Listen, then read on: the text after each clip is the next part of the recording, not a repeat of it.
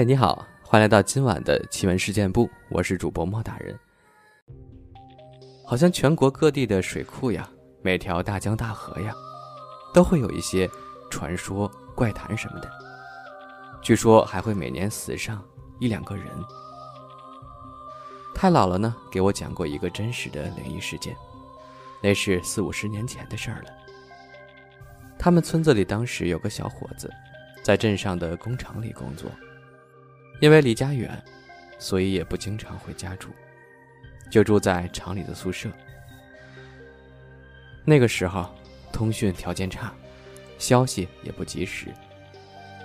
这天傍晚下班后，突然有村里人捎口信来，说小伙子的娘病倒了。这可把小伙子急坏了，赶紧请了假，借了个自行车就往回赶。回村的路上。会经过一个挺大的水库，这个水库景色秀丽，水波浩渺。一到夏天，就会有很多人下去洗澡解暑。但是据说水库下头呢有漩涡暗流，所以每年都会有人溺水的。小伙子着急母亲的病，一路奋力登车，等到水库这儿时。天色刚好已经晚了，突然不知从哪儿冒出来两个小孩子，爬过来拽着小伙的车子后座，一直哀求他：“求你了，带带我吧，带我走吧。”说完还抱着小伙子的腿，死活都甩不掉。小伙子回家时天都亮了，连滚带爬的进门后跑进厨房。从水缸里舀了口凉水，然后一头栽倒在地上，迷迷糊糊的病了好几个月。后来病好了，清醒过来，小伙子才支支吾吾的说：“那俩孩子刚出现时，他还纳闷呢，大晚上的也没什么人，哪来的孩子呢？后来仔细一看，认出来那是前阵子夏天，在水库里洗澡淹死的两个同村的孩子。”后来拽着他腿不让他走，他都吓破胆了，就这么跟两个小鬼纠缠了一宿。奇怪的是，早上太阳刚一出来，那两个孩子一下子就不见了。他这才腾出手来，赶紧骑车往家走。俩孩子可能是魂魄被困在水库里离不开了，很想回家吧，所以才会在看到同村小伙时。苦苦哀求他，用自行车带带他，带他走。Hey, it's Ryan Reynolds, and I'm here with Keith, co-star of my upcoming film If, only in theaters May 17th. Do you want to tell people the big news? All right, I'll do it. Sign up now and you'll get unlimited for $15 a month in six months of Paramount Plus Essential Plan on us. Mintmobile.com slash switch. Upfront payment of $45 equivalent to $15 per month. Unlimited over 40 gigabytes per month. Face lower speeds. Videos at 480p. Active Mint customers by 531.24 get six months of Paramount Plus Essential Plan. Auto renews after six months. Offer ends May 31st, 2024. Separate Paramount Plus registration required. Terms and conditions apply if rated PG. 二零一零年的时候，被公司辞退了。 于是和两个朋友合伙弄了一个酒楼。当时的我完全没想到，弄这个酒楼会发生这么多事儿。回想当时租店铺的时候，旁边的早点铺子老板娘和我说，这铺子风水不好，换了好多家了，每一家都做不起来。但我觉得做生意这回事儿，每个人的财运都不同，别人做不起来，不代表我不行。最关键的是，这铺子上下两层，又大，二楼包房都有五个，而且租金非常便宜，我觉得太划算了。于是我们仨就把酒楼搞了起来。其实盘下来这儿的时候，男合伙人后面称 A，就找了他老家的人过来看，是他亲戚，据说有点道行，能开眼，能抓鬼。当时他看了以后，就和 A 说。这儿风水不行，你们最好换地方。A 就和他说已经交了钱盘了下来，能不能给弄弄？意思是通过法术解除一些不好的。后来那人呢就做了一场法事，做完后把一个装满水的透明玻璃瓶给了 A，让他放到床下。A 住在二楼的一个包间，每天起床拿出来看看，如果瓶里出现了变化，那就得小心点儿了。差不多过了一年吧，这一年经过我们仨的努力，小酒馆的生意也是红红火火，很多人都说，这个铺子我们是第一个把生意做起来的。当时真的很高兴，因为生意火爆赚钱嘛。谁知道就是火过头了，才发生了后面的事儿。记得那天之前的一个月左右吧。女合伙人的男朋友，很突然的死了。早上服务员打扫卫生时，跑到吧台来跟我说被吓到了。说是当时他在二楼卫生间洗拖把时，余光瞟到一个人，从卫生间外的走廊往里面的包厢走。他以为是别的服务员，就打了声招呼。结果那人没搭理他，他就走过去看是谁。结果一走过去，发现什么人都没有，就吓到了，跑来跟我说。我安慰了他，说可能是眼花看错了。我至今都记得那个女孩恐惧的表情。前一个星期，一向身体健康、精神头十足的 A，突然就萎了下来。也没什么病，但就是打不起精神，整天都想睡觉。前一天的时候，A 和我说，他看到床下的水瓶里起了很多蜘蛛网。密封的瓶子怎么会起蜘蛛网呢？我至今没想明白。当时我俩就说得小心点了。事发当天是端午节，接近中午时，包房已经客满了，大厅也有几桌。我在吧台。A 安排完厨房的事儿，就回他那个房间睡觉。忽然听见我一个伙计大喊：“失火了！”我冲过去一看，火是从大厅角落的天花燃烧出来的。大厅客人乱作一团，我一边指挥伙计救火，一边疏散大厅的客人。但是因为我们店全是木质装修，那火蔓延的太快了，根本就压不住。我立刻让一楼的伙计跑，然后自己上二楼去。到了二楼，二楼的客人听到呼喊，也都从包房出来张望。A 也出来了。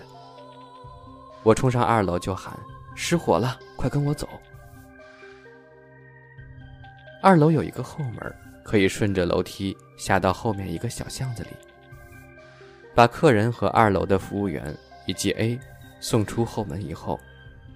我想起我的包还在一楼吧台呢，我要去拿回来。跑到楼梯口的时候，我看到火已经顺着楼梯和天花板烧上来了。我知道我下不去了，只能快速从后门逃生。因为是端午节当天，街上堵得不像话，消防车迟迟未到。我和 A 在马路对面，眼睁睁地看着火势蔓延，最后火势烧上了三楼住家户。消防车才来扑灭。诡异的地方来了，整个一楼和二楼被烧个精光，除了 A 住的那间包房一点事儿都没有，前后两个包房都烧没了。他那间在中间，什么事儿都没有，挂在房间中的衣服都只是被烟熏了，还可以洗洗再穿。那火就像是绕过了他那间一样。所以，即使当时他人在房里没出来，估计也最多被烟呛一下。我至今不明白，或许他床下放的那瓶水有关系吗？之后的第三天，我爸妈带我去找郊区的一个仙娘化解，至今难忘。一去啥也没说，烧了鸡蛋，要了生辰八字，然后他就问我爸，说：“看这个是你儿子吗？”你们怎么不早点来？现在他已经出事儿了，出的事儿与火有关，涉及很多经济赔偿。我当时就震惊了。就算他听说了失火的事儿，但也不应该知道就是我吧？心中就觉得很神。我哥本来不信这些，当时也觉得神奇，就让我妈拿他的生辰八字去烧炭看看。他就在旁边杵着看，结果这个仙娘看了之后说：“这个人应该是在外地，靠水的地方安家。我们这小地方养不住他，嗯，是吃官家饭的。”我哥确实在深圳做公务员，他没什么好着呢。要是再晚出生两个小时就更好了。我们家人听了内心都是震惊的，因为准，太准了。因为第一我们不认识，第二也不是谁介绍去的，只是我妈听说过这个仙娘很出名。我出事儿了就来看看，是直接去的，也没找介绍人，所以不存在消息泄露。后来第二天，我妈又拿着我店铺里所有人的身份证复印件去看。那仙娘看完后说：“你儿子和这些人在一起，难怪要出事儿。”我店铺里面的人当中有克夫的，还有一个随身跟着一个穿红衣服的鬼。其他几个我记不清了，反正都不太好。然后店铺风水也不好。要是我八字够硬，能镇得住就还好。镇不住，早晚出问题。当时因为火势波及了楼上的住户，涉及到赔偿问题，街道办事处协调好几回，而这些人呢都狮子大开口，七楼的被烟熏了一下，就要价十八万等等。最后说这栋楼都不能住了，要我重新给他们装修一栋楼。街道办的都看不下去了，说人家也是受害者，你们别太过分了。协调了几次都没个结果，也不同意街道办找评估公司评估赔偿方案。后来也是我妈去找仙娘做了什么法事，这些人忽然就好说话好商量了。说实话，当时看着那些人贪婪的嘴脸，我心里都准备好跑路了。老子一分钱不给你们。最后就是按评估方案赔的。那个被烟熏窗帘要我赔十八万的，最后给了他七千。忘了说了，当时仙娘还说我会有两次婚姻，为了破解，就做了一个法事，叫做嫁姻缘桥。做完两个月不到，我当时的女朋友就和我分手了。再过了半年多，就和我现在的老婆在一起了。所以我觉得这些玄乎的事儿，说不准还真有些道道呢。再来说一个听众朋友的故事，她叫做包谷妹妹，来自新浪微博。他说：“莫大人你好，我是一位来自重庆的忠实粉丝，很喜欢奇闻事件部，每晚都会听着睡觉。今天呢，我也来投稿。我家三爷爷去世有几年了，在我们村里，大部分人都说三爷爷疯疯癫癫的，因为他以前喝醉酒，说自己看见过鬼。”说鬼越长越高。听爸爸说，他喜欢敲锣打鼓，家里有很多乐器，也有很多捉鬼的法器。关于这些法器的来源，听爸爸说，是他做梦，梦见一位很厉害的道长托梦给他，传给他的这些。那位道长和三爷爷说了自己的法器放在哪儿，让他去取。然后三爷爷走到别人家，和他儿女。一一说出法器放在哪些地方。最关键的是，连他的儿女都不知道自己去世的爸爸居然放了这些东西。爸爸说这叫阴传。今年的七月半，我们一家人回了老家。我午睡梦见三爷爷在和我在桌子旁边，他让我转达说要去让某某体验有一种七百九十元检查几项的，还有一种。什么东西？我醒来之后忘了。我用手机打了电话，转达过后，他笑着说：“我是个善良的孩子。”从头至尾，那个梦里的三爷爷特别和蔼可亲，我甚至一点都没感觉他是已经过世的人。只是最后，我好像看着他恢复了点意识，在梦里想着三爷爷好像去世了呀，一边想一边看着他。我看他的影子。我听说灵魂是没有影子的，但梦中的三爷爷有的。这样一直看着他，从梦中一点点醒来，醒来之后呢，告诉爸爸，爸爸就和我讲三爷爷去世的法器，在最近传去了。那位道长找到了伯伯，和伯伯说，三爷爷的法器放在哪里，伯伯一家人就把东西给了他。所以我还是很信世界上有灵魂的存在的，只是我们和他们井水不犯河水而已，应该多保持敬畏的态度吧。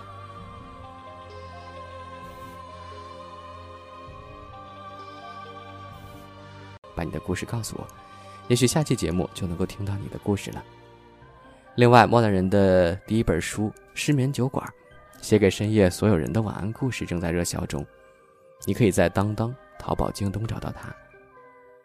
那今晚就聊到这儿，咱们明晚十点酷我音乐不见不散，拜拜。